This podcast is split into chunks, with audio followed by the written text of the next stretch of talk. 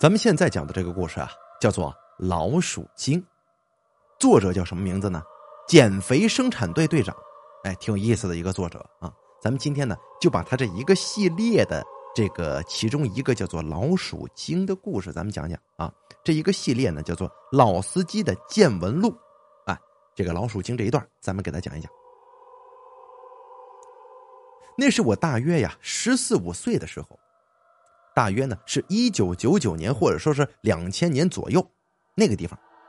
当时呢，我在农村老家上初中，那个时候在冬天，东北呢就进入了农闲时节。我家的邻居是我堂哥，堂哥和嫂子结婚之后啊，就搬出来单过了，正好住在我家旁边了。我把家里的庄稼卖掉，再把家里的庄稼呀，他卖掉之后啊，父亲便跟堂哥商量。两个人打算呢，趁着过年前的一个多月去城市里打工，赚点哎这过年的闲钱于是呢，堂哥家里就只有嫂子一个人在家了。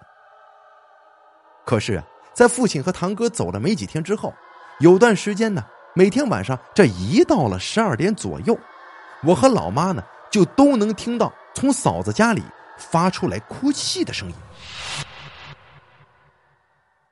有一次啊。白天的时候，我和老妈呀就忍不住问我那嫂子，我那嫂子呢似乎有难言之隐。后来在老妈的再三追问之下，嫂子才说：“嗯，我我也不知道自己是得病了，还是有什么不干净的东西跟着我。反正啊，每天晚上只要是到了十二点左右，我就能就能够听到啊这床下头。”有吱吱的声音，然后我就全身发抖，这又哭又笑的。这过一会儿啊，自己又昏睡过去了，然后整个晚上都在做梦呢。老妈听到这儿啊，就安慰我这嫂子，说她可能啊是一个人睡觉害怕胡思乱想导致的。毕竟嫂子是个小辈儿啊，为了照顾嫂子，我老妈呢就邀请嫂子每天晚上来我家这边住，也算是帮她壮壮胆儿。我老爸跟着堂哥一起出去打工了，那时候家里穷啊，冬天的时候，家里呢就只给东屋烧火，西屋是不烧火的，这为了省柴火嘛。所以平时呢，我们三口人是住在一个房间里的。现在老爸走了，所以我就和我老妈两个人住在东屋。那天晚上，嫂子来到我家里，跟我老妈睡在东屋的火炕上。我呢，则是在旁边搭了一个小床对付一晚上。大约呀，到了晚上十二点左右的时候，我就呢听到有一种吱吱的声音，由远及近的，一直就到了我的床底下。紧接着，我就看到我嫂子全身发抖，坐在炕上是又哭又笑的，而且还他妈胡言乱语呢。那段时间正好赶上我们村里这电网改造。只有白天的时候才给供电，这晚上是不给供电的。老妈赶紧摸在枕摸放在枕头边的柴火，想把蜡烛给点亮，可是啊，这一盒火柴都划拉完了，这愣是一根都没点着啊。然后，我就听到啊，我那嫂子模仿一个男人的声音，冷冷的说话。只听我嫂子说呀：“你藏到哪儿？”我都能找到你。当时我那魂儿都吓飞了，老妈也被吓得不轻啊。可是当时家里又没有能主事儿的男人，还好老妈以前看到过我们村里的刘半仙儿给人请神儿，就学着刘半仙儿的样子跟嫂子对话。你想要什么，你就说吧，俺们肯定照办。你这么折磨他也不是个事儿啊。今天晚上就放过弟子吧。你要是想让他出马。俺明天呢，就给你请先生出神立牌位，怎么样？老妈这话说完后没多久，我嫂子当时就安静了，然后就睡过去了。老妈第二天赶紧把我们村算命先生这刘半仙儿给请了过来。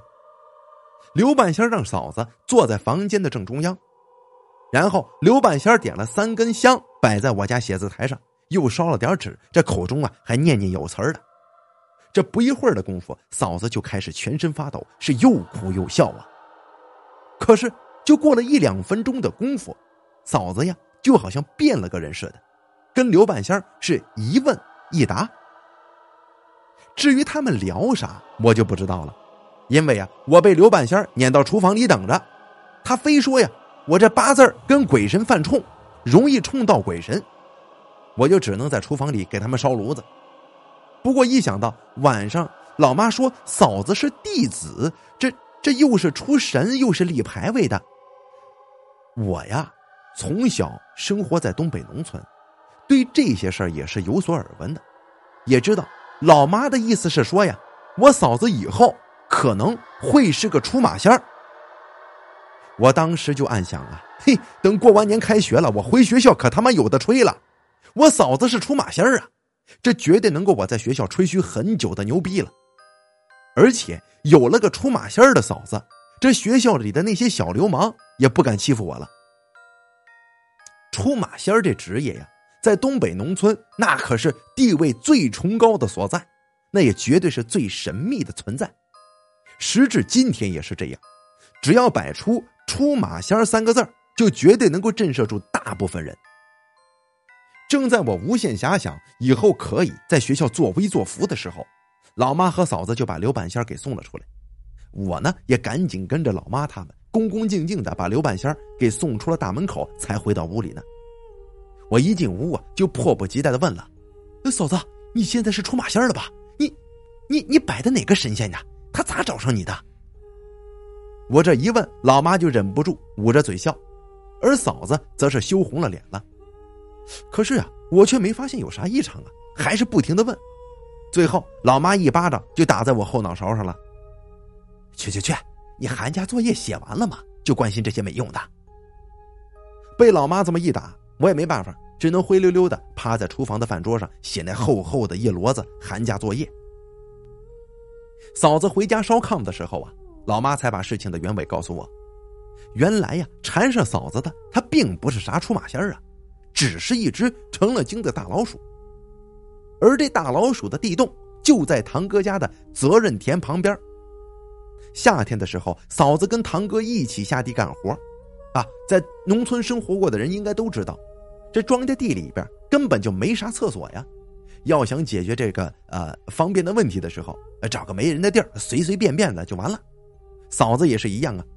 可是，在他撒尿的时候，这尿液流到那老鼠洞里了，所以就被那大老鼠精啊给记恨上了。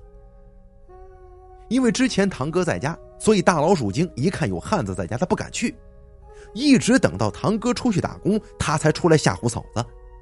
而昨天晚上之所以一会儿就走了，也是因为我的生辰八字不好，他在这儿站久了就会被冲。哎，俺俩跟俺俩都是互相敌对，他冲我，我冲他，我不得劲儿，他也不得劲儿。其实呢，这老鼠精跟出马仙根本就他妈不沾边啊！